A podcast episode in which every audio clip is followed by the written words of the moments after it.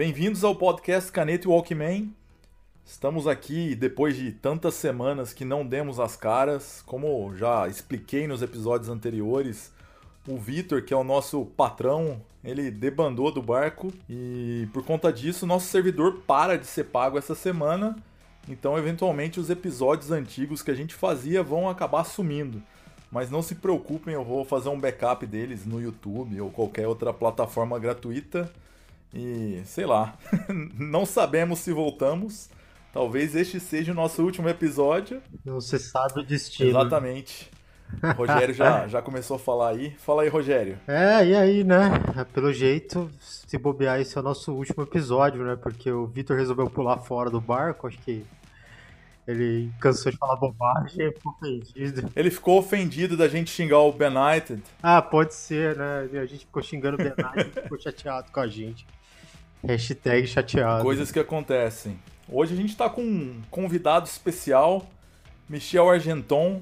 Fala aí, Michel. Seja muito bem-vindo. Olá, gente. Muito obrigado. E não sabia que eu ia participar do, do último episódio do podcast. Olha só, que momento especial. é, se for, se for o último, enfim, já fica aí é, abrilhantado. Último, né?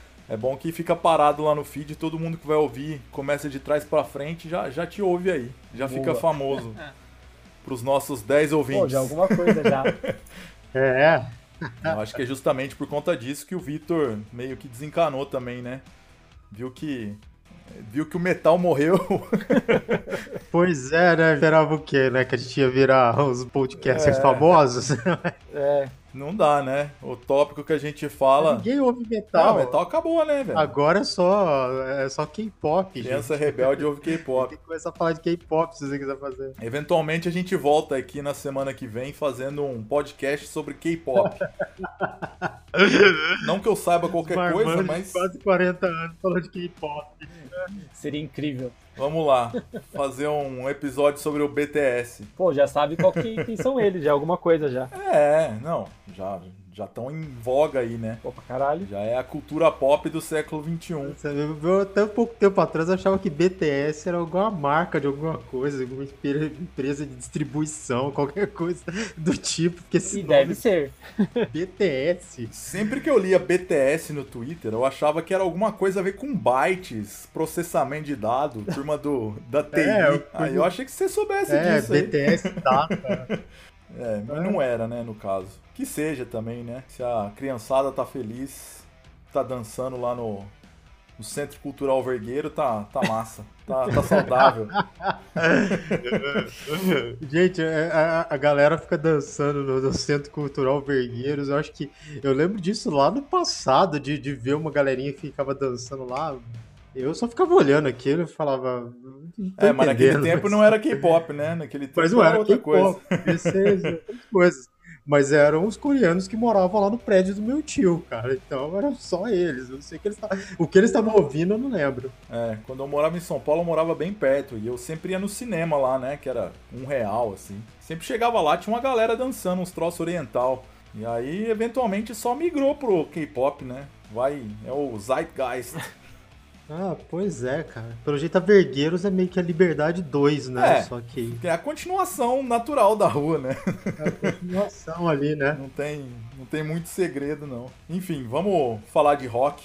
Hoje é dia de rock, bebê. Ah, antes aí, né? Caso a gente acabe, talvez a gente volte com algum outro programa em algum outro momento, com outro nome.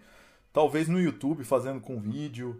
E. Sei lá, né? Eu acho que também a gente precisa ter uma mulher no time que ajudaria aí. Pois mais é. pessoas para verem, para dar mais representatividade e para dar um contraponto pra gente que só fala besteira também, né? Então, se tiver alguma menina nos ouvindo aí que se interessa por metal, que tenha mais ou menos a mesma formação, assim, que ouve metal há pelo menos uns 20 anos aí e quiser perder tempo, não necessariamente semanalmente, mas perder tempo e dinheiro eventualmente, Pois é, porque dá, dá dinheiro que não dá, né?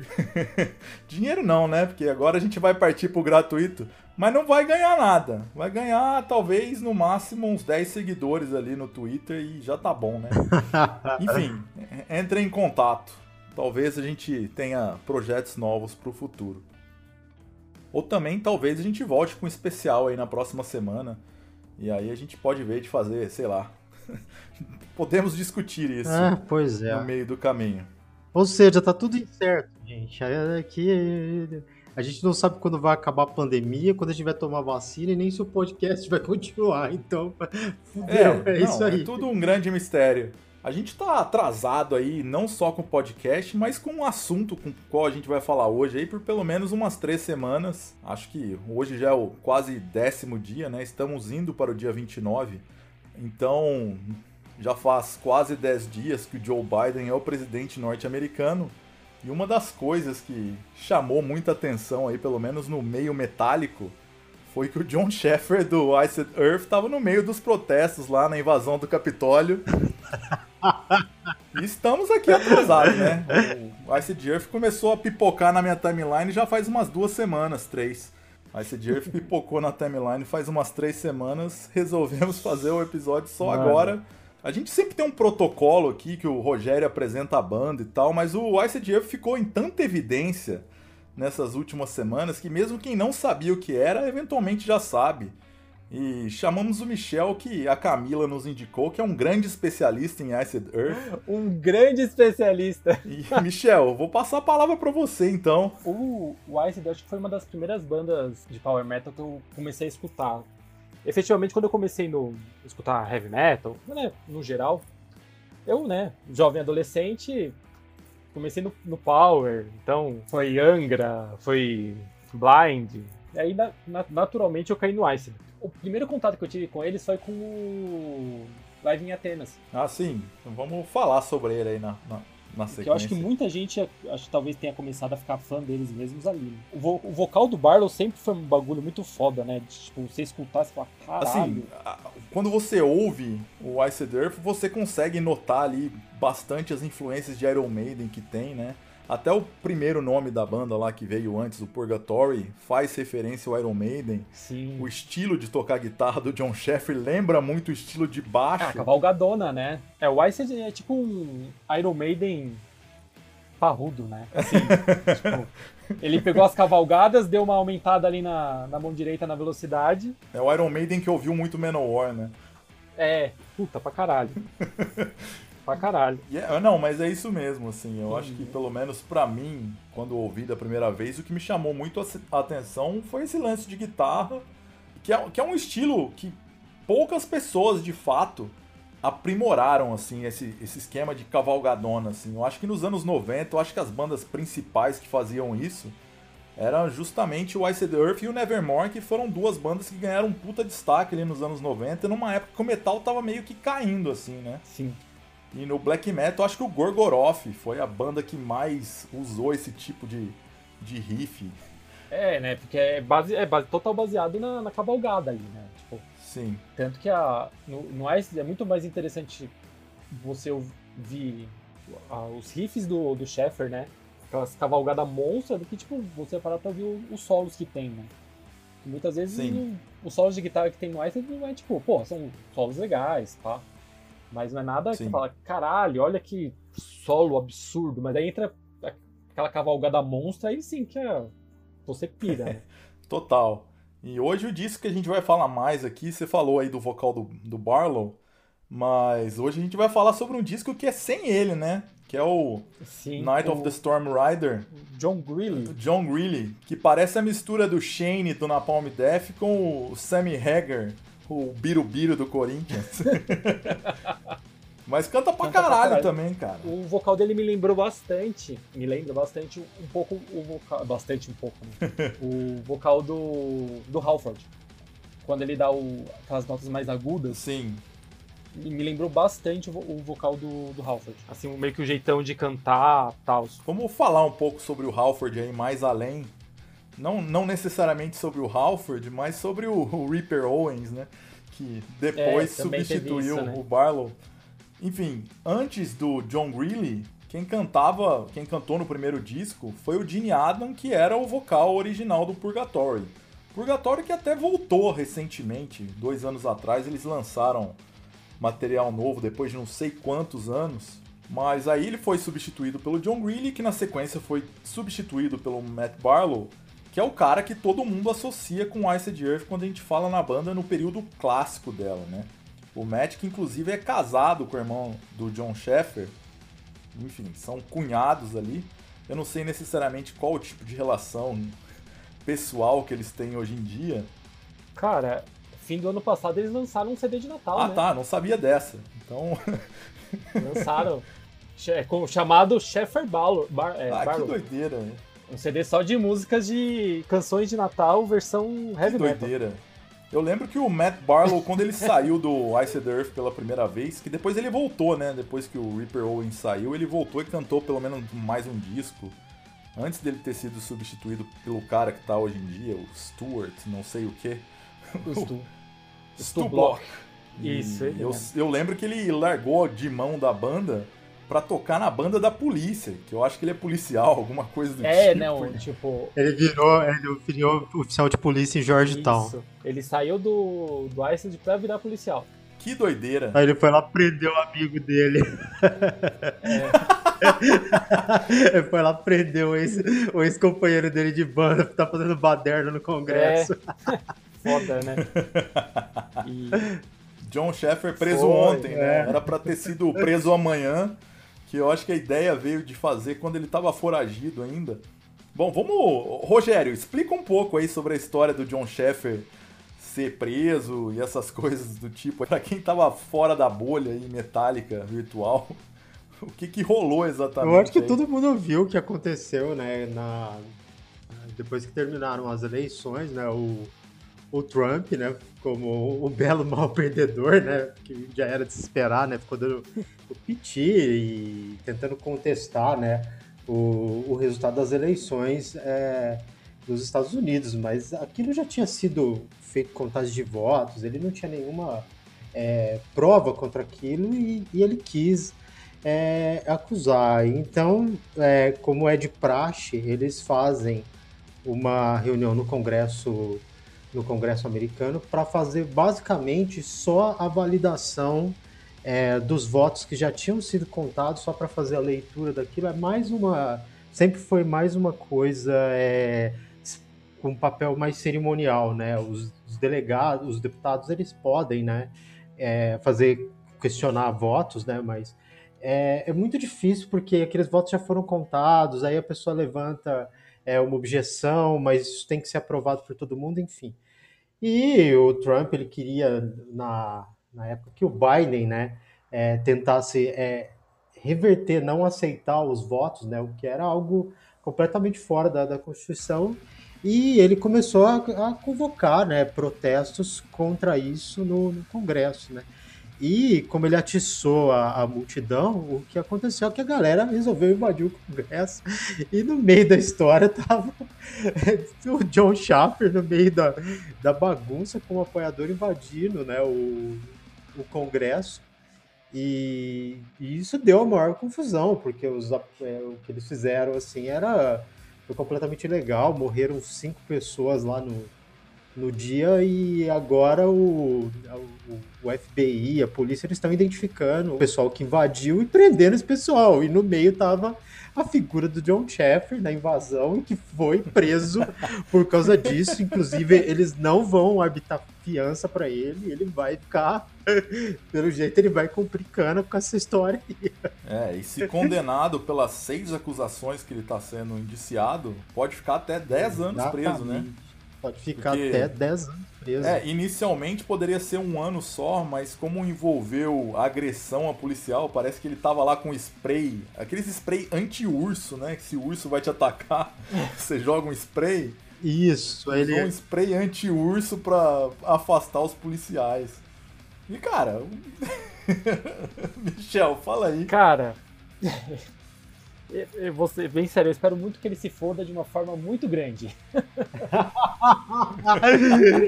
eu também, viu? Porque- Assim, sendo bem sincero. Assim, é o que né, a gente tava é, comentando antes de começar a gravação. Que ele era tipo de direita, né? Uhum. Todo político nesse sentido. Meio que todo mundo que é fã do, do Isaac sabia, saca? É o que até né, eu brinquei Sim. quando ele gravou The Glorious Burden, tipo, pra falar da guerra do do, que o Sul perdeu e, tipo, mano, ele ainda deve estar esperando os caras declararem a vitória, tá ligado? Mas é aquilo, né? Desse ponto, você gravar um CD até, tipo, você invadir o Capitólio, no que supostamente a gente sabe que não é bem assim, a maior democracia do mundo. É igual aquele meme Mano, que surgiu, né? Se isso é a maior democracia do mundo, você pode colocar inglês fluente, é, fluente no seu currículo. Pois é. Então, é, tipo... eu acho que é complicado, né? Porque os caras basicamente eles foram é, invadir o Congresso para para basicamente protestar contra a democracia. E o que é bizarro é que os caras ficam falando em liberdade de expressão. E você fala, gente, o que esses caras estão fazendo? É, é maluco. Quando começou a né, estourar esse negócio do chefe e tal, eu comecei a dar uma olhada na internet, mano, ele já tava dando umas declarações, tipo, não, porque eu sei a verdade, vocês não têm noção do que está acontecendo, os globalistas estão... Os globalistas comunistas tirando a sua liberdade. É, sabe, umas paradas dessas. O papo de saiam da Matrix, né? Puta, começou com esse papo. É. Saiam da Matrix, das loucuras, é. Cara, eu, essas teorias conspiratórias surgidas nesse momento recente, quer dizer, teorias conspiratórias elas sempre existiram, né? Mas nesse momento a internet ela deu muita voz para muita gente que, que sei lá, que não devia. Assim, essas pessoas até têm o direito a falar essas merdas, né? Só que antigamente eles não, não se uniam, né? Essas pessoas não se encontravam, eram vozes dissidentes num grande meio. E agora a internet estreitou laços entre essas pessoas. E eventualmente isso começa a ficar um, um lance mais perigoso. É, então, porque elas estão se encontrando. Aí né? assim. Ah, o pessoal literal. O pessoal literalmente enlouqueceu, né? Porque tá. É algumas coisas que a gente não. não que eu, eu, eu, fico pensando sempre se a internet ajudou a difundir esse tipo de coisa, se, se isso aí sempre existiu, cara. Porque você pensar em umas pessoas que defendem umas teorias tão absurdas, cara, pra mim não faz sentido. Cara. Eu acho que sempre existiu, mas a internet ajudou a dar voz para essas pessoas, ajudou a fazer com que essas pessoas fossem ouvidas. É, eu também concordo com isso. Acho que, tipo, sempre teve. Sempre vai ter alguém que vai, tipo, achar que existe uma grande conspiração ou que, sei lá, tem uma força superior que ninguém sabe que está governando o mundo de um jeito errado. E só, só que agora, né, com, com a, internet do jeito que é, né, acho que nem questão da internet, né, rede social, a gente pode pôr mais nesse nível, juntou, né, a galera começou, porra, olha, essa pessoa aqui fala a mesma coisa que eu. Oi, pessoa, Vamos compartilhar aí umas informações. Aí vai juntando. Saca? E ficou mais fácil deles se encontrarem, né? E existem. E essas, e essas pessoas têm níveis muito maiores tipo, de teoria da conspiração dentro delas, mano, vai começa a se enfiar naqueles cantos mais obscuros da internet, em fóruns que, tipo, super específicos para juntar esse tipo de gente. Sim. E aí a, essas ideias só vão aumentando, é. sabe? O, o próprio o próprio Sheffer. Sim. Eu não é, duvido real. nada que ele mesmo tenha participado é. desses grupos. E isso já começa a partir do momento que essas pessoas invadem o Capitólio em Washington DC e você vai ver que cada pessoa que tá lá é de uma origem diferente. O John é. Sheffer mesmo é do estado da Indiana, né? Que já fica a uma boa distância dali. Ainda que o Ice Earth seja da Flórida. Aliás, falar sobre a Flórida aqui é um caso meio. assim, precisamos falar sobre a Flórida, né? A Flórida, é... né? Cara, a Flórida, para quem não conhece os Estados Unidos, ela é tipo o Paraná americano. e o Paraná que é a Rússia brasileira, né? Onde tudo que é bizarro acontece. E tirando o death metal, assim. Se bem que não podemos tirar muito death metal, não. Não sei se as pessoas chegaram a acompanhar o que, que rolou com o Pat O'Brien do Cannibal Corpse dois anos atrás. Eu que falei no Nevermore, eu acho que o Pat O'Brien chegou a tocar junto com, com o Nevermore. E, enfim. É, o Pat O'Brien ele meteu fogo na própria casa, invadiu a casa da vizinha, resistiu à prisão, tentou atacar um policial com faca enfim, tava loucaço. e depois na audiência dele eles tiveram que colocar aqueles, aquelas roupas anti-suicida nele porque o cara tava descontrolado. Porque o cara tava descontrolado. É, Caralho. total, né? Enfim, existe um canal no YouTube que um jornalista independente americano, ele fica viajando para fazer entrevista só com gente bizarra. Esse canal chama All Gas No Breaks. Eu não sei se vocês conhecem. Eu vou linkar depois. Esse cara, velho, ele fica viajando sempre para uns lugares propício para encontrar gente bizarra. Então esse cara vai numa convenção de terraplanista, ele vai no lançamento do livro do filho do Donald Trump, Nossa. ele vai num lugar onde as pessoas estão fazendo uma festa para protestar contra o coronavírus. Enfim, em dois seja, episódios. O cara tá procurando uma porcaria, né, na vida é, dele. É, né? Não, e cara, é bizarro, que é tipo só aqueles white trash mesmo, assim, sabe? E sempre tem uns malucos fazendo uns rap no meio do vídeo dele. E o cara super sério, assim, entrevistando as pessoas. Você lembra do Rodolfo ET? Ele parece uma versão americana do Rodolfo, assim. ele é grandão, usa uns ternos gigantescos, meio descompensadão, assim. Entrevistando as pessoas numa boa, assim. Ele não, não ri de ninguém, ele só dá voz para as pessoas e, assim, as pessoas se enforcam. E tem dois episódios que ele vai pra Flórida e assim, sempre ele vai nos lugares e tal. Na Flórida não, bicho. O cara só chega e começa a entrevistar as pessoas na rua. Ou seja, a aleatoriedade das pessoas na rua da Flórida já é o suficiente, né? Ela já se equipara essas convenções, esses lançamentos que ele vai. Enfim, o Ice Earth eu acho que tá bem representado lá, né? Sim. E, cara, rolou uma baderna, assim, que, cara, na cultura do cancelamento atual, a Century Media, que foi a gravadora que estava com ele desde o princípio, não só no Iced Earth, como no Demons and Wizards, que é o projeto dele com o vocal aqui do, do Blind Guardian. Cara, Century Media cancelou, tirou todo o material da banda das vendas do site e nem na, na parte lá de antigos, antigas bandas do roster não tá constando mais, assim. Ou seja, a banda foi eliminada pela própria gravadora. Foi eliminada. Nossa, a própria Sim. gravadora resolveu falar, chega. É, realmente os caras não vão querer ser associados, porque essa história vai dar ainda muita, muita complicação. Não, ainda mais se ele que ele foi preso e, mano, ele vai ser condenado, eles não vão deixar. É, é. Vamos, vamos tomar como exemplo, né? Assim, se o Trump ele não tivesse perdido as eleições, eventualmente até rolava aquele, aquele perdão categórico que os presidentes dão para as pessoas, assim, mas eu acho que nesse caso é demais. É, e na né? verdade eles deram. Não, na verdade acontecer. foi. Eles prenderam várias pessoas depois, né? E eu acho que eles aproveitaram muito é essa coisa, porque se eles tivessem prendido eles, acho que ali imediatamente, colocado, eu não duvido nada que, que ele daria o perdão, porque o Trump, ele ele deu perdão, né, para mais de 70 pessoas que eram apoiadores dele no último dia antes dele sair da Casa Branca, né? Inclusive é, pro Steve Bannon, né? É, é, isso é um fenômeno comum nos Estados Unidos. Sempre que rola uma transição assim de partidos e tal, eventualmente rolam umas coisas assim. É, rola umas bizarragens. E, e é o que a gente falou, né? Se essa, se essa é a maior democracia pois do mundo. É, é. Eu acho que justamente por conta disso que uns malucos acabam terminando maluco aí, igual o caso do John Sheffer. É, então, e o, o Sheffer, se não me engano, acho que as acusações que ele tem, tipo, entra em questão tipo, de terrorismo, saca? É, é, porque a, ataque à ordem Sim. pública, né? Ataque ao. Invasão, né? Não é só o ataque. É. então... Não é só a invasão, é, é, é, justamente atentando contra a democracia, né? Contra a ordem pública. O que nos Estados Unidos é um troço, assim, absurdo, né?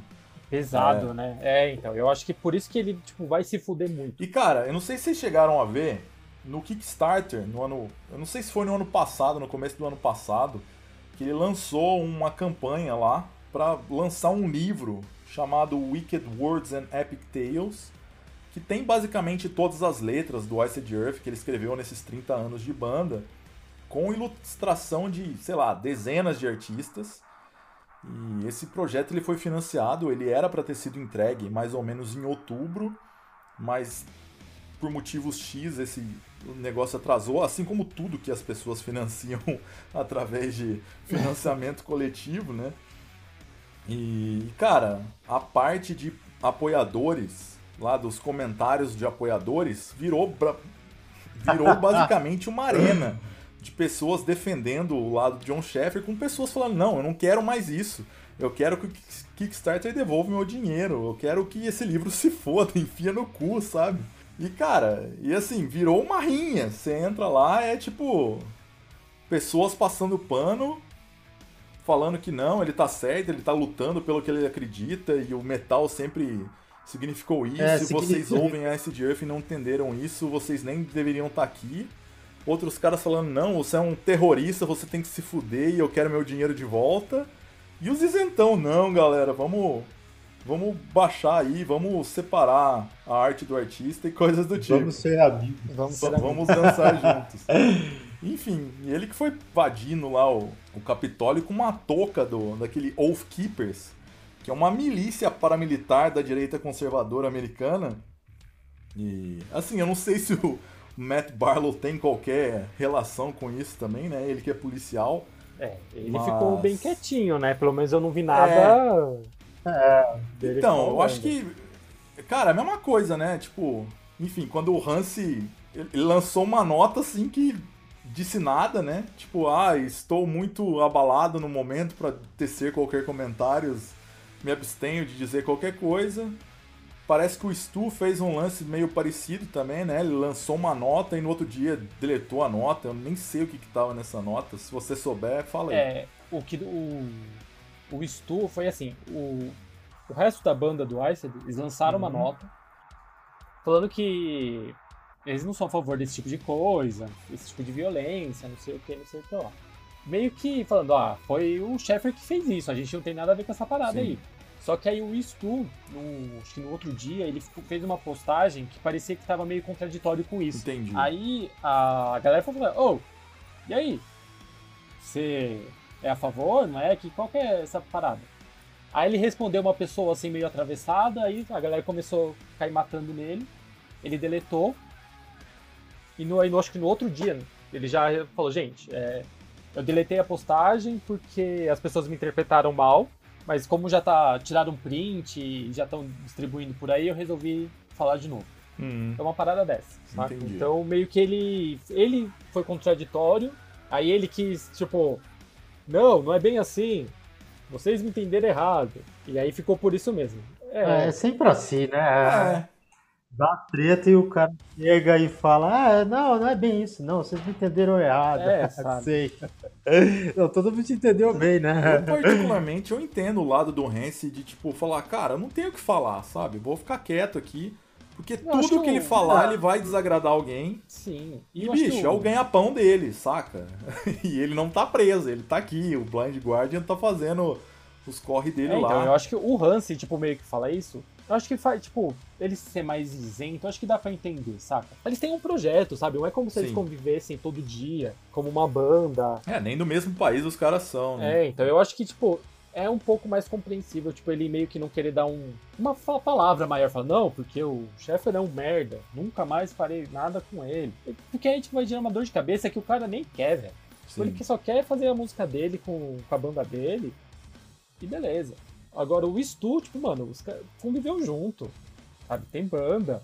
E, tipo, não é uma bandinha que, tipo, você não precisa conversar, sabe? Sim, é, é um É- casamento, né? É muito mais É um complicado. casamento. É, é um casamento, é.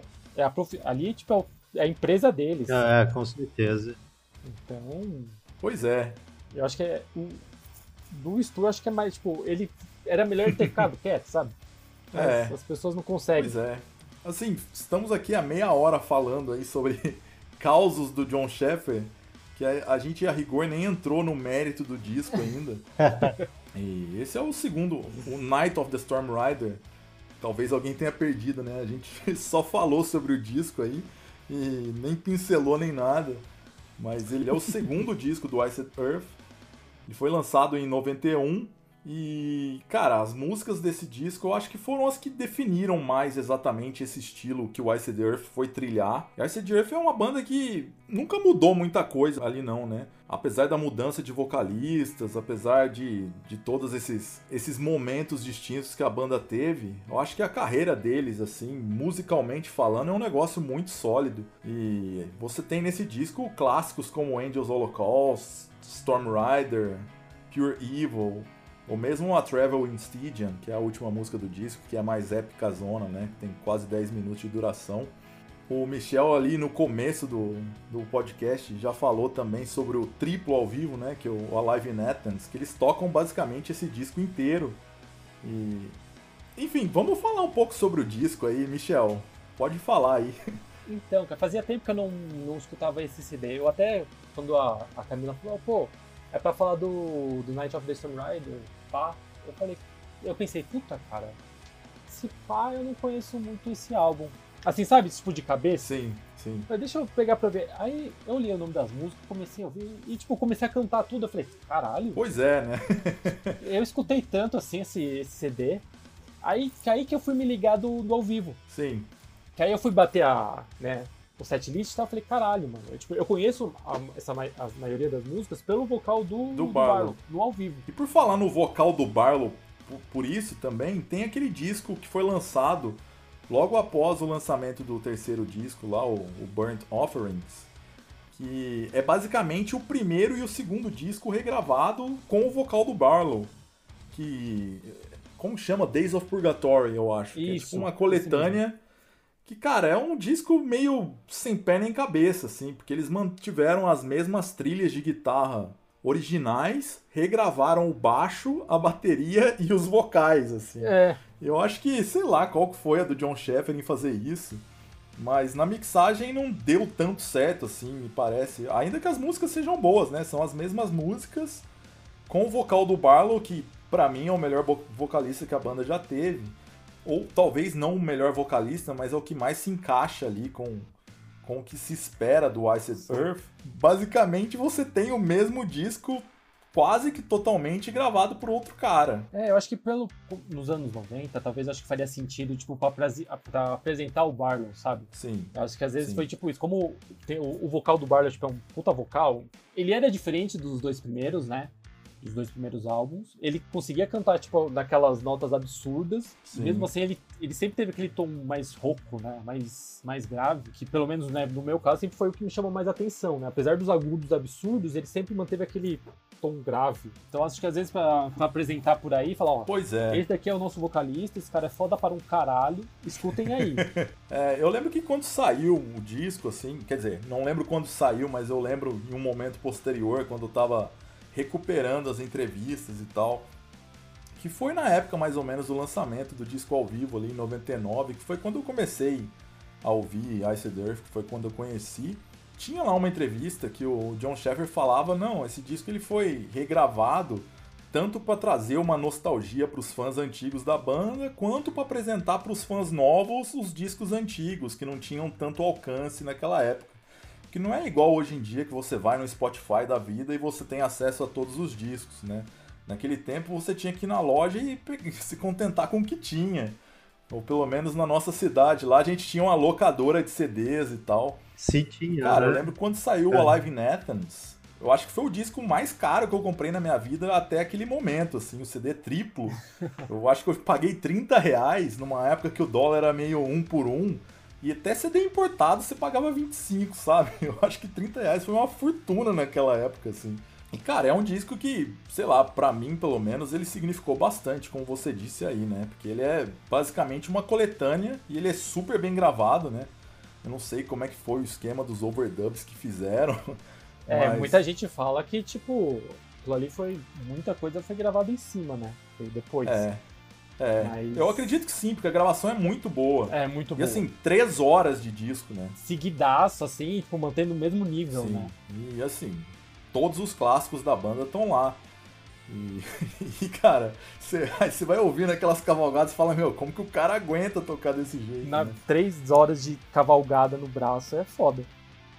É foda.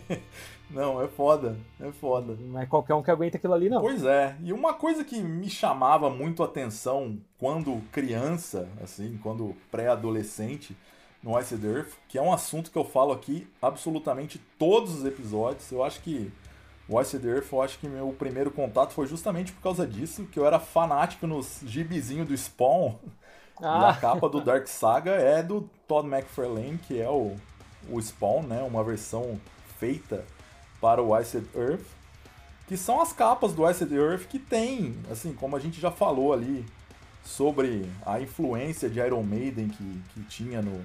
Tinha não, né? Que sempre terá Ainda tem. sobre o Iced Earth é, existe esse universo, né, que o, que o John Sheffer criou através das letras, sempre tem um lance meio conceitual ali, que é esse universo que ele chama de Something Wicked. E tem esse personagem das capas, que é o Abominate, que é tipo um Ed do Ice Earth, é o Abominate, né? Que é o.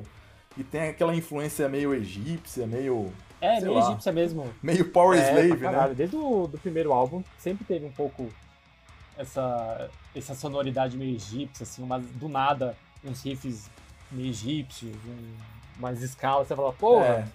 Sempre, desde o primeiro, temática de letra. Eu acho que é um, é um troço que chamou a atenção de muita gente, né? Essas capas do Acid Earth, você vê a capa e fala, meu, quero ouvir, que porra é isso aí, né?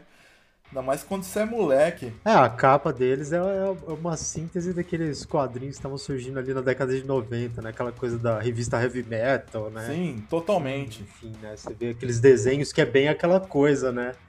Que, que acho que me remetia muito isso, ver as capas deles e, e a revista Heavy Metal, que era uma revista, por exemplo, que eu acompanhava, que tinham vários quadrinhos, assim, diferentes, que era uma coisa mais é, adulta, né? Digamos Sim. assim. E a gente até falou aí, né, sobre o Days of Purgatory. A capa do Days of Purgatory tem uma personagem de quadrinhos que é a Purgatory, nesse caso com I, não com Y, que é daquela Chaos Comics, que foi uma empresa de quadrinhos alternativo. Acho que terminou, sei lá, há uns 10 anos mais ou menos, ou talvez até menos que isso. Mas que buscava ser um, um universo meio alternativo ali a Vertigo que já era, por sua vez, o universo alternativo da DC. Enfim, sempre teve muito esse lance de quadrinhos, né?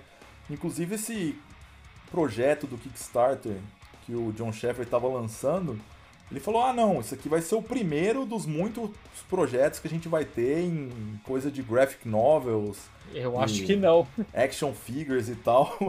E eventualmente não vai. Eventualmente vai é, ser. Agora, último, ele, né? agora ele vai ter que fazer os projetos dele lá da cadeinha lá. O projeto dele agora vai ser fazer vinho de prisão lá na, é, mano. na privada. Maria Louca. Vai fazer Maria Louca na cadeia. É, ele virou, quase virou o Varg do Power Metal, né? Mano? ele é o Varg do Power Metal, é verdade. ele é tão do Power Metal que ele nem matou alguém, né? Ele só fez merda mas Você só foi invadir o assim. Congresso para protestar é. contra a democracia e acabou é. preso. Que, é, que ele tanto defende. Tá mas isso é um lance muito louco, né, cara? Isso é um troço muito cultural americano, assim.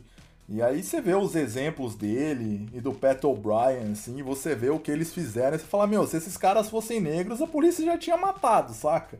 O Matt Barlow mesmo já tinha matado. Já tinha fuzilado.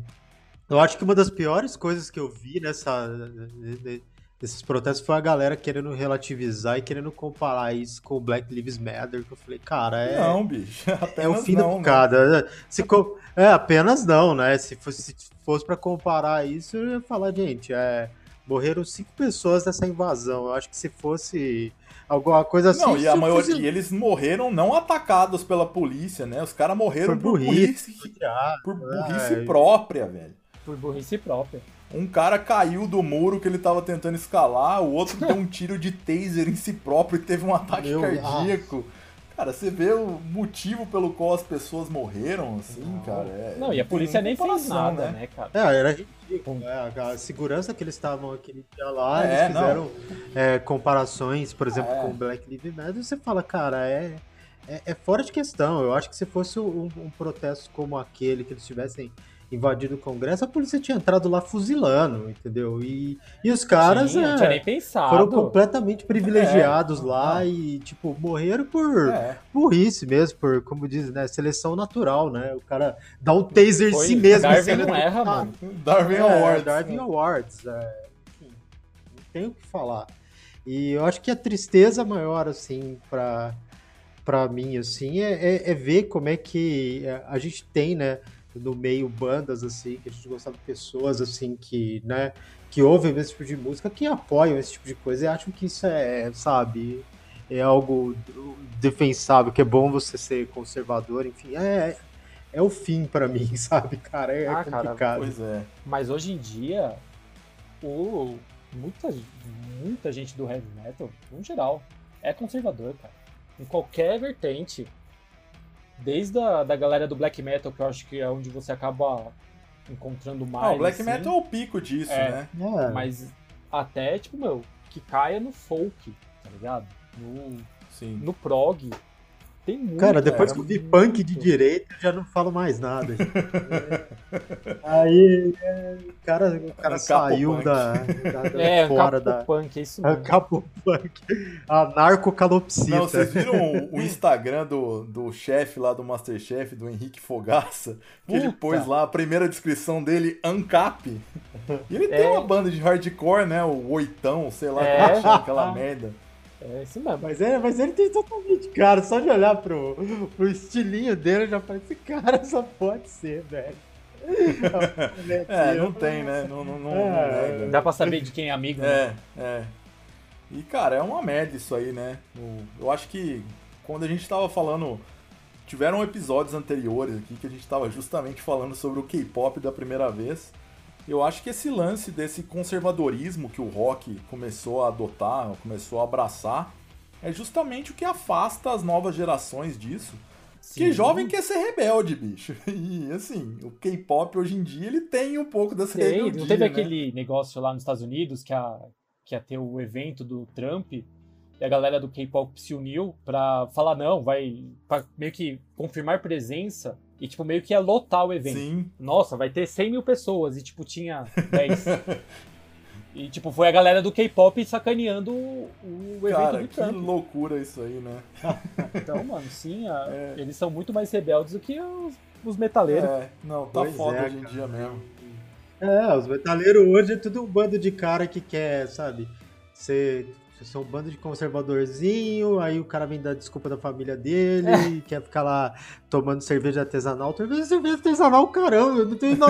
E a gente, quando a gente tomava É. tubão, isso que a gente era ser um bando de, de maluco, idiota, e hoje em dia o cara quer ser. Rebelde gourmet. Ah, vamos ser, vamos ser rebelde, É, conservadorzinho. mas, Ah, mas, cara, eu acho que cara um não- pouco a culpa disso é aquela coisa do elitismo dentro Sim. do heavy metal, sabe? Ah, porque você, você escuta essa banda, mas e, e essa aqui, essa daqui, mas você consegue é, tocar você isso? sabe a cor da cueca que ele tava quando ele casou? então tira essa camiseta. Não, é porque aí. o meu guitarrista é não sei o que, não sei o que lá. Você- tipo, olha como os músicos do heavy metal são muito melhores que de qualquer outro estilo. Aí o cara que fala isso não tá ligado que quando você vai escutar uma banda de forró, o quão intrincado é aquela percussão. Bicho, Tá você já tentou tocar triângulo, cara? É, É, a coisa treta. mais filha da puta do mundo, velho. É impossível Nossa, tocar é uma aquilo. treta. É. É foda, eu já tentei, mano. Pior que é foda Cara, mesmo. é embaçadíssimo, assim. Eu não sei quem que estudava comigo tinha um. Eu falei, ah, vou fazer um som aqui, né? Fazer um blast É. beat no triângulo, cara. Não, não dá, velho. Não sai som o negócio. O cara tem que ser ninja pra tocar aquilo. Depois desse Você já tentou tocar cuica? Ah, cuíca, cara, não, não sei nem como É. parece uma cuíca, assim. Mano, eu comecei, né, tocar assim, meio que me enfiar em coisa de estudar um pouco de música e tal, em banda marcial no colégio que eu, que eu Hum. estudava. Eu toquei bumbo na banda marcial do meu colégio. Cara, eu tocava tuba. Ah, porra, tuba é difícil pra caralho também. Toca- eu tocava tuba. E, e tinha, né, na, tinha a galera da percussão e tinha uma cuíca. A galera da percussão tocava. Eu fui, falei, ó, deixa eu tentar fazer essa parada aí. Mano, Não dá, né? não dá, velho. Você vai, você vai puxar, você só faz um barulho muito ruim. Pois é. É muito treta. Não, e tem que ter uma técnica Então, No fodida. meu colégio não tinha banda marcial porque saía treta e gente morria na minha época, cara, de verdade. Caralho. aí sim. colégio público era isso aí. Lá em Poços. Não, teve uma briga que rolou lá no, no dia do ensaio da banda lá do colégio lá, cara. Começou a voar caixa, marimba, bumbo pra tudo que era lado, bicho. Mas já tomou uma marimbada na testa, É, cara. não, já era. O negócio pesava Ah, porra. 500 quilos, bicho. Mano, o prato, velho, se alguém É, joga é, aquilo ali já pra era. machucar, Se você o prato da meio puta. lascado ainda, cortar é uma, uma É, facilidade, uma né? facilidade pra cacete. Enfim, retomando ao assunto do disco, é, a gente tava falando sobre a capa, né? A- cara, esse disco ele tem infinitas capas. Retomando o assunto da capa que a gente tava falando, a capa original desse disco ela é a coisa mais horrorosa do mundo, né? E ela foi feita pelo Rick Borstelman. Eu vou linkar o site desse cara. Esse podcast ele tem como função social ser um exercício de nostalgia sobre o metal dos anos 90, começo dos anos 2000. Vejam o site desse cara, parece aqueles sites que a galera fazia em HPG, assim. é... HTML no bloco de notas. cara. Não, mas é, é daquele momento meio transitório, né? Que ficou entre o HTML e o Flash. cara, é um site maravilhoso, assim, com as artes do cara. E esse Rick Borstel, mano, ele foi o cara que, junto com o John Sheff, ele desenvolveu o logo do Iced Earth, que por sua vez já era uma adaptação do logo do Purgatório e tal. E esse cara não é muito conhecido por fazer artes pro metal, não. Mas se você entra lá no site dele, tem várias pinturas, várias artes que o cara fez. E assim, a capa original é, é um humano sobrevoando um dragão, assim, por cima de um canyon. E esse mano aí não, não dá pra necessariamente associar com o Abominate, que é o personagem das capas.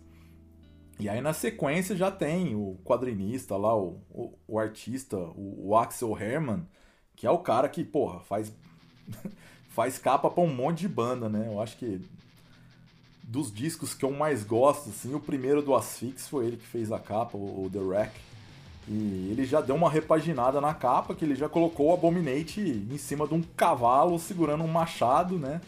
E depois tem a terceira versão, que também é do Axel Herman, que é basicamente essa capa, só que naquele estilo mais coloridão e tal, e, tipo, já tá mais centralizado, enfim.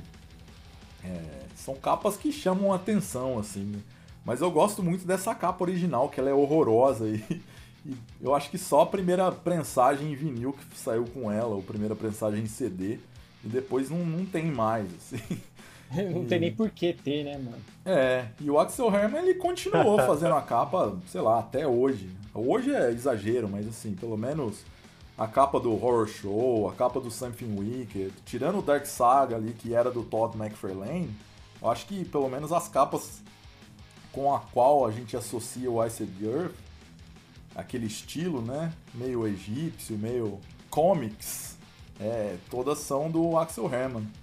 E assim, é é muito louco isso, né? Porque tipo, cara, um disco os caras já, como, como a gente já falou, né? Esse disco praticamente ele foi regravado com outro vocal, depois ele foi praticamente regravado ao vivo e o disco tem três capas diferentes.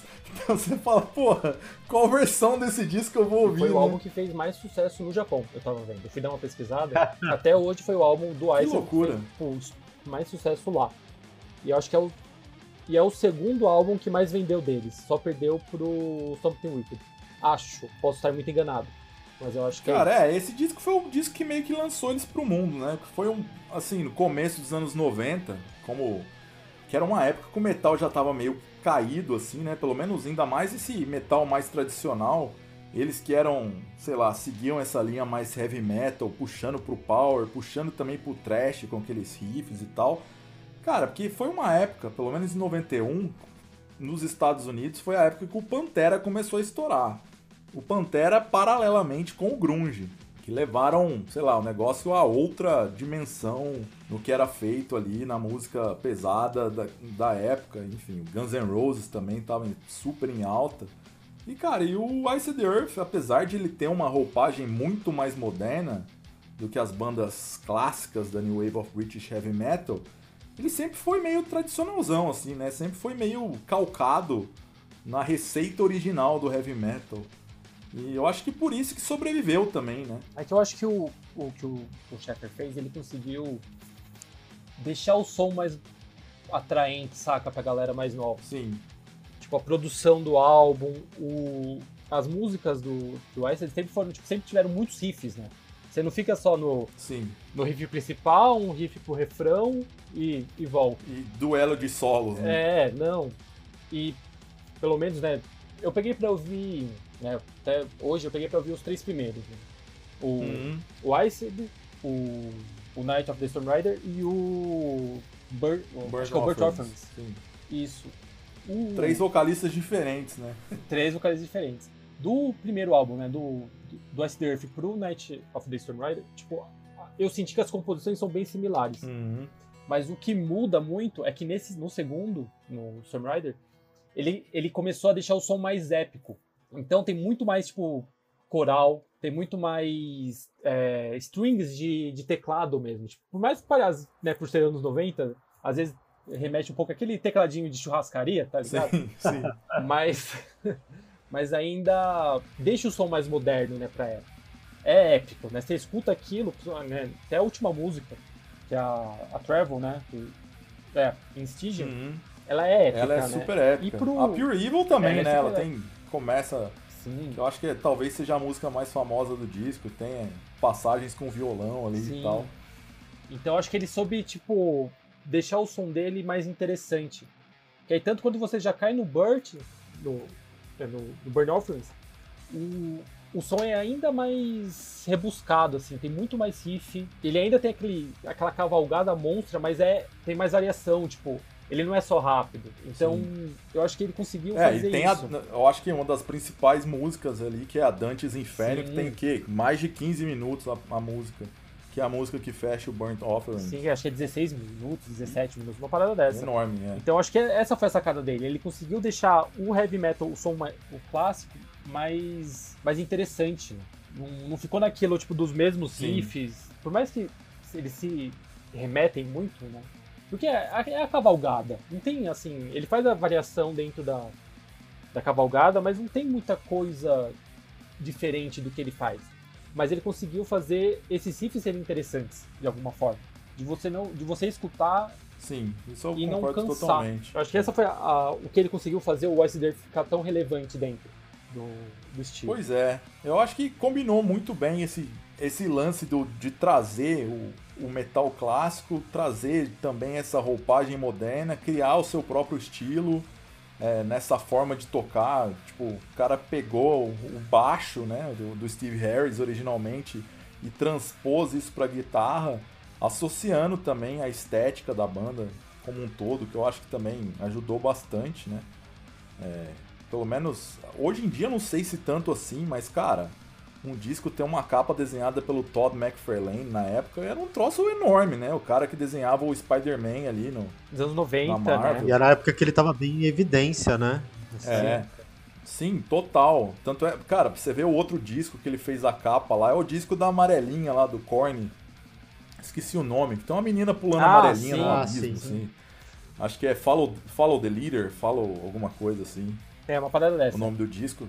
É uma parada dessa, sim. Desculpa aí, Korn não, nunca foi minha área de interesse, e muito menos de expertise, mas quem estiver ouvindo vai saber o que que é. Tinha até aquele clipe lá que, que era até desenhado pelo Todd McFarlane, né? Que tinha um tiro que a bala ia atravessando tudo Isso, assim, que acho que é até a e a música câmera ia mais- acompanhando a bala. Isso que é até a música, acho que uma das mais famosas Como do que chama essa hoje. música? Freak on a Leash? Alguma coisa assim? Isso, eu acho que é essa. Acho. Então, assim, a, a gente, tá- a gente tá falando, cara, Korn, sei lá, talvez tenha sido a maior banda do metal alternativo, desse new metal, que não, não é necessariamente metal, mas é um negócio gigantesco pra época, É né? gigantesco. E aí se você vê que é o mesmo artista que tava fazendo capa pra eles e pro Ice Earth na época, você já tem uma dimensão do quanto isso era grande na época, né? E eu acho que justamente conseguir mesclar tudo isso num momento em que o metal mesmo, o metal como era cunhado até o final dos anos 80 já tinha deixado de existir, foi um foi um ar novo, né? Eu acho que o Ice the Earth e o Nevermore, eu acho que foram bandas muito responsáveis por trazer isso pro para esse metal tradicional, né? Ainda que as bandas não sejam necessariamente de metal tradicional, já puxaram mais pro power metal. Nevermore já puxou mais para um prog.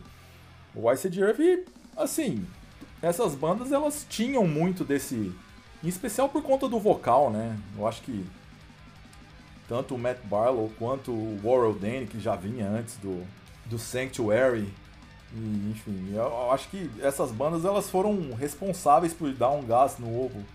Eu acho que esse é o grande mérito que tiveram. E é muito estranho, né? A gente tá falando aí sobre um- uma banda e tal, que não necessariamente é uma banda super clássica, não necessariamente uma banda super primeiro escalão, primeira prateleira do metal, mas que é uma banda que todos conhecem, todos passaram e hoje ela fica estigmatizada por conta da presepada do John Sheffer. É, mas agora é pra sempre, cara. É, Pra sempre. Ele pode até não se ficar 10 anos preso, daqui, sei lá, ficar um ano. Mas sempre vai ser. Esse estigma, o Sheffer vai sempre levar pro Ice. Vai ter. Do mesmo jeito que vai atrair muita gente, Sim. né? Porque vai atrair, vai afastar Sim, muito. isso muita certamente. gente também.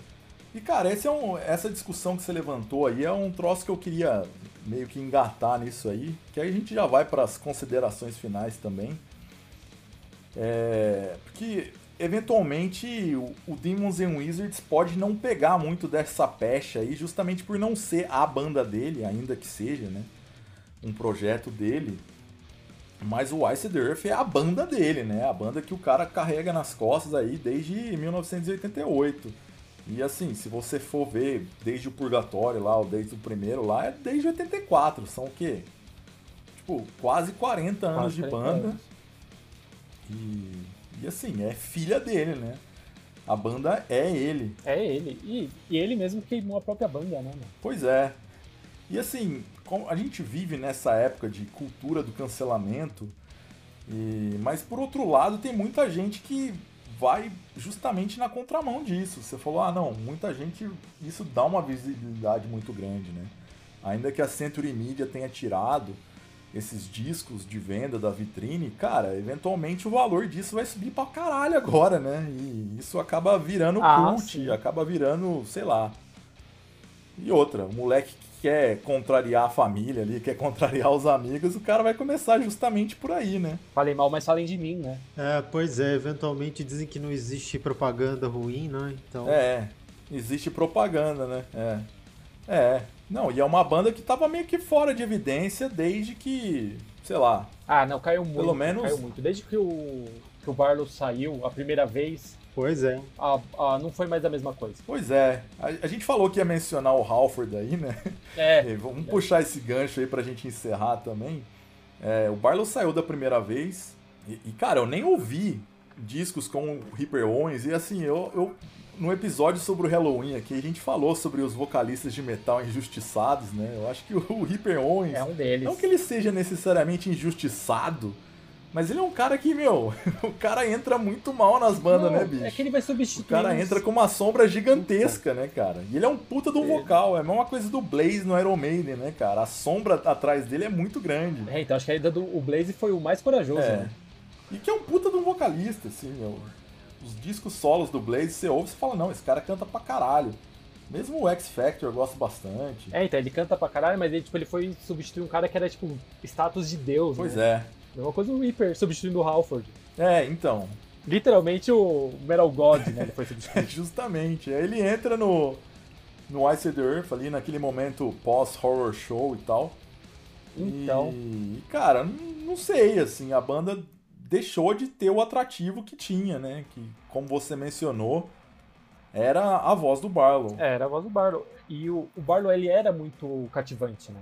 Ele não era só, Sim. tipo, cantar muito. O fator, tipo, a voz dele era cativante, não é só. Toda a persona dele é muito cativante. Só que aí ele saiu, entrou o Reaper, coitado. Tem- ele, o Reaper sempre vai ser um coitado. Poxa vida. É, Aí o Barlow voltou. No CD que o Barlow voltou, não é grande coisa, é um CD muito fraco. Muito fraco. eu não cheguei a ouvir, cara. Cortou o cabelo e Aí- virou Sansão, né? tipo, ele cantando, tá? mas, mano, é um álbum fraco. As composições são fracas. Se você pega pra escutar, assim, no geral. Aí, o Stu, Uhum. o Stu é um cara tipo, que ele consegue emular muito bem a voz do, do Barlow. Entendi. Então, quando você pega pra. Se você pega um pouco desavisado, assim, dependendo da música que o, o Stu tá cantando, mano, você até fala que é o Barlow cantando. Porque ele consegue emular muito bem tanto a voz do Reaper quanto a voz do, do Barlow. Então, pro Ice, eu acho que foi uma, uma boa conseguir o, o Stu. Só que aí também entrou naquilo, tipo, os álbuns que vieram com o Stu são bons, mas não é tipo uma coisa que fala, caralho, um horror show da Se vida. o cara entra emulando o que veio antes, a, a chance, ainda mais pelo estilo de som que, que toca o Ice the Earth, a chance de virar um negócio mais do mesmo, e mesmo que seja muito bom, é um troço que, tipo, você já ouviu quantas vezes em álbuns anteriores, e você tem os discos clássicos, não é um disco que você vai parar pra prestar atenção e falar, caralho, olha isso aqui, né? É, então. O primeiro álbum que o Stu entrou, que foi o Dystopia, que é o de Uhum. 2011. O, o Dystopia, tipo, é um bom álbum, tem tipo umas duas músicas que são bem marcantes, mas é aquilo, tipo, é o que, exatamente o que você falou. É um pouco mais do mesmo. Tipo, pra que eu vou ouvir esse CD inteiro se eu posso ouvir o, o Night of the Storm Rider, que é o É, puta álbum foda, sim. o Horror Show, não tem porquê. É, o Horror Show ele já é bem mais fora da curva, né? Ele já é bem diferente dos anteriores, ainda que mantenha o mesmo estilo. Ele trouxe elementos musicais novos É. ali. O Horror Show acho que foi uma, um experimento que deu muito certo Sim. pro, pro Ice. É, eu lembro que quando saiu, eu lembro que eu comprei ele na época que saiu. E, cara, foi um dos meus discos favoritos daquela época ali, né? Do começo dos anos 2000. E escrevi muito bem, assim. Escrevi a Prazine na época. Eu lembro que a gente pegou o CD da Century Media lá pra resenhar. E, cara, eu dei, tipo, uma das notas máximas pro disco, assim, hype total, né? Se eu for ouvir com os ouvidos de hoje, eu certamente vou gostar, mas jamais colocaria ele no nível que eu coloquei naquela época. Ah, é. Mas é que para aquele momento serviu para dar uma ventilada, né? Trazer um troço novo, trazer trazer uma esperança pro metal que já tava meio que assim batido ali no momento, né? É, e, e o, o Horror Show tipo, teve ainda a o plus de ter colocado, de ter o Steve George no baixo, né? Sim. Sim. Isso fez uma puta diferença nos riffs, no som, no geral. Vou até ouvir ele novamente aqui acabando o podcast. Ah, Enfim, partindo Boa. para as considerações finais, Rogério. Tem alguma coisa aí a dizer, a acrescentar? Ah, sobre o Ice the Earth, é, eu confesso que a primeira vez que eu vi o Ice the Earth foi hoje, antes do podcast. Você acredita? Caralho, Foi uma banda que, que, por incrível que pareça, durante esse tempo todo, me passou em branco. Sempre vi assim, Ice the Earth, Ice the Earth. E, e para falar a verdade, eu nunca vi ninguém, ninguém chegou nunca pra mim e falou assim: ah, tem esse som aqui do Ice the Earth, ou coisa do tipo. Eu olhava as capas, falava, ah, cara, legal a capa, mas eu acho que eu tava em outra, sabe? E acho que foi uma das primeiras vezes, foi a primeira vez hoje que eu realmente lembro de ter ouvido essa banda. É, esse álbum, particularmente, eu até gostei, sabe? Eu até achei, achei legal, assim, ouvindo. É, eu acho que não é muito a minha pegada do que eu tenho escutado mais hoje em dia, mas é, eu achei interessante. Acho que vai ser uma coisa que eu vou tentar ouvir um pouco mais, apesar né, dessa polêmica do John da aí apesar dessa controvérsia, é só pra, sabe, pra, pra ver se fica um pouco na minha cabeça, porque eu fico pensando, gente, mas como é que eu deixei essa banda passar esse tempo todo? Não, não, não tinha, não tinha ouvido, né? É. Mas ok. Eu acho que é até interessante isso, né? Todos esses anos a gente acaba escutando tanta coisa, tanta coisa pouco conhecida. E o Ice The Earth foi uma banda que, Sim, que sim. relativamente sempre teve aí e eu nunca. É, é que foi visto. muito nesse momento que era uma época que a gente também tava migrando para as bandas mais obscuras que a gente podia, né? Aparecia alguém com uma banda podre e você no outro dia tinha que surgir com uma banda pior. Ah, é. Se não verdade. fosse isso, não valia, né? É, a banda da época tinha que ter um- aquele logo de tinta manchada jogada na parede, porque senão não servia, né? É igual, é igual a evolução do metal nos anos 80, né, cara? Você tinha uma banda, você ouvia e você falava, cara, eu quero parecer igual essa banda, só que pior. E É, foi cara, eu assim acho que- até os anos 90, né? Era, o- era, era o espírito, né, na verdade. Antigamente ninguém queria ser o, o conservadorzinho limpinho de camisa Não. polo. A gente queria ser o mais podre possível. Lógico, mais quer fazer pior. Com tudo. Você É, quer ouvir, ouvi quer tocar bandas mais rápido, mais sujo, mais assim. agressivo. Mais sujo, é. E é isso aí. Exatamente. Enfim, eu agradecer muito a participação do Michel aí. Obrigado por abrilhantar a nossa edição, que talvez seja a última, né? Como já disse. Talvez seja a última, infelizmente. É, chame todos os seus amigos, coleguinhas para ouvir. Eventualmente os números sejam impressionantes, já que a gente está falando de polêmica e sempre que tem polêmica, esse podcast dá audiência. Sim. Aí de, em vez de 10 ouvintes, a gente tem 12. Mas É, cara, po- polêmica, polêmica a gente não vai conseguir criar polêmica assim. Vai Cara, criar o nosso polêmica episódio mais ouvido ainda hoje é o do Dissection, que é o que a Ah, você gente tem que arruma briga, né? É, tem que deitar na banheira de Nutella, sei lá. Corpse paint na banheira de, de groselha, né? A gente vai fazer o vídeo. Aí, aí começa a bombar o canal, Boa, porque isso é todo mundo quer perfeito. bem idiotice. Isso aí é a capa do Cruelty and the Beast do Cradle of Filth. É verdade. É verdade. Acabou de descrever aí. Michel, diga lá, cara, dê suas impressões finais aí sobre o disco, sobre o Ice the Earth, sobre o John Sheffer, enfim. A palavra é sua. Cara, bom, primeiro, obrigado aí pelo convite. De verdade, é. Efetivamente, essa é a primeira vez que eu participo de um, de um podcast, então. Foi divertido, ainda mais pra falar de, de música, que é basicamente o que eu sei falar na Tá vida. certo. E quanto. né? E quanto ao Iced, cara, foi uma, uma banda muito. muito grande assim na minha vida. Muito importante quando, tipo, dentro do, do metal, assim, quando eu comecei a escutar. Hum. né, que até o, o Rogério falou que, tipo, meio que passou em branco. Talvez porque, tipo, acho que quem começou a escutar Iced foi, tipo, na adolescência, Sim. sabe? De pegar essa banda, porra, olha que capa da hora. Deixa É, eu ver foi esse exatamente Caralho, assim pra que som mim, é. É, então. E agora com todo esse lance do, do Sheffer, cara, assim, eu, eu sou um pouco do, né, que até comentei, antes da gente começar a gravar, que eu não sou o tipo de pessoa que consegue separar muito bem o artista do som, saca? Então eu não sei dizer se eu vou voltar a ouvir, porque eu naturalmente já estava escutando bem menos o, o Ice Earth com o passar do tempo. É até um estilo que hoje em dia eu escuto menos, né? O Power Metal, por mais que eu ainda escute, eu escuto as mesmas bandas que eu já escutava quando eu era adolescente, aí algumas ficaram, outras começaram a, a se afastar, e o Iced foi uma banda que acabou ficando um pouco mais distante.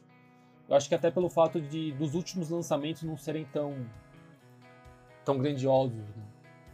Então vai ser uma banda que, tipo, pode ser que fique no limbo da minha vida, que, tipo, acabe passando, pode ser que eu volte pra escutar algumas músicas específicas, sabe? Então, vamos ver. É, eu acho que ainda vai dar muita treta com, com o Sheffer disso, porque ah, eu não sei se a Century Media já deu algum, alguma nota, falou alguma coisa, mas a, o CD. Cara, eu acho que eles nem falaram nada, eles simplesmente tiraram tudo do ar e. É, então, tipo, só tá no, que segue. é, tipo, tá no Spotify ainda, né, com, com o nome da gravadora e tal, então não, nem, não dá nem pra saber o que, que vai ser do Iced agora. Né? Até mesmo porque o Pois é. próprio Sheffer pode vir a fazer com o Iced. Pode ser que ele dê uma loqueada e fala, mano, agora o Iced vai falar só de política de extrema direita e é isso aí. É, eu acho isso meio pouco provável, né? Porque ele tem essa. Todos os discos seguem mais ou menos essa linha fantástica aí, desse universo Something É. Wicked que ele criou, né? E eu, assim, não me. Não me espantaria se ele É, vai saber, né, adequasse cara? esse universo que. Eu não, não sei nem como é que fala, cara. Eu só sei ler, né? Que é o Canon, Kill Anon. se ele transpor isso e colocar o Abominate como um símbolo de luta pela liberdade, ou sei lá o que, que os caras acham que estão Mas fazendo. falar que eu acho que ele já começou a fazer isso, viu? Nos dois últimos álbuns. É que eu vi de alguma das entrevistas que ele deu esses últimos tempos, ele falando que, tipo, os últimos álbuns do Ice já é meio que, tipo, pra falar dessa tal liberdade que ele defende, das visões dele, tipo, um- meio que, não de uma forma tão explícita, né, quanto ele invadindo o Capitólio, mas, tipo, meio que já, ah, essas daqui são as minhas posições, vocês Sim. só não perceberam antes. É, vai entender, né? Vai entender. Enfim, vamos passar para as recomendações. Rogério, recomendações da semana. Olha, sinceramente, eu não tenho nenhuma recomendação. A minha recomendação é que eu espero que as pessoas assistam, ouçam, né, o nosso podcast, que a gente possa continuar aí, né? Vamos ver, né? O que é que vai dar, é. Vai, vai é, que, vai né? que, né? É, a minha recomendação é que o, o Vitor também pare de frescura e ele volte, né? A apresentar aí com a gente. Pare com essa, essa palhaçada aí. Ah, o Victor tá desanimado. O Victor tá desanimado. Muito trabalho pra nada. Mas eventualmente ele É, anima, quem né? sabe, né? Vai que ele tem o Corona pela terceira vez aí e fala, pô, Ah, agora ou e vai nunca. aqui pedir música, né? Porque É. pode. Vitor, volta que a gente promete não falar mais mal do Benighted. A gente vai parar de te zoar por causa da história do Dissection. Michel, você tem algum disco, qualquer coisa, filme, alguma coisa que você queira recomendar? A Cara, palavra é sua. vou aproveitar aqui, vou recomendar até para vocês o único álbum, né, que é da que eu gravei até hoje, que é com a minha ex-banda, com o, Boa. o Darkest Ember, que é uma grande mistura de estilos musicais. Basica, mas basicamente nós tocamos Doom Death Metal. E, cara, eu tenho muito orgulho desse álbum, pra ser bem sincero. E se vocês puderem ouvir, e quem for ouvir, né, o podcast também dá uma conferida, seria realmente bem legal. Tipo, é um CD que eu tenho muito carinho, assim, por mais que eu não faça mais parte da banda, foi a primeira vez que eu, como músico, compus riffs e toquei e gravei, então eu tenho muito carinho. E sempre que eu posso indicar ele, eu indico, porque eu realmente acho que nós fizemos um bom trabalho nele. Massa. Ouvirei com certeza. É, Por favor. Eu vou indicar um disco aqui que não necessariamente ele vai muito pra linha power metal, apesar de que ele tem passagens bem felizes, né? que é o disco novo, quer dizer, não é o novo, né? É o primeiro disco, eles lançaram um EP no ano passado, que é o Yoth Iria, que é a banda do Jim Mutilator com o Magus do Rotting Christ. Eles lançaram um disco novo agora chamado As the Flame Withers. Você falou aí em Death Doom aí, o nome desse disco faz uma referência ao As the Flower Withers do My Dying Bride. É, cara, esse disco ele é assim, black metal grego, né? Que é mais puxado pro heavy metal do que necessariamente pro black metal. Ele tem muitos momentos felizes, meio power metalzão assim. Um- alguns amigos até falaram que lembrava o Children of Bodom, só que sem aqueles teclados assim. Eu, eu não acho que pareça tanto assim. Eu acho que parece mais o Dissection do Reinkaus em aqueles momentos que marracale da vida. Mas, cara, eu achei um descasso pra quem gosta de heavy metal tradicional e quem gosta de black metal grego em geral. Vá atrás desse disco, eu vou linkar ele aqui nas recomendações. E por essa semana, ou talvez por esse ano, sabe-se lá. É isso aí. Agradeço a todos que continuam nos ouvindo e espalhem a palavra. Um grande abraço, valeu! Valeu, galera. Valeu, gente. Até, se- até a próxima, se tiver.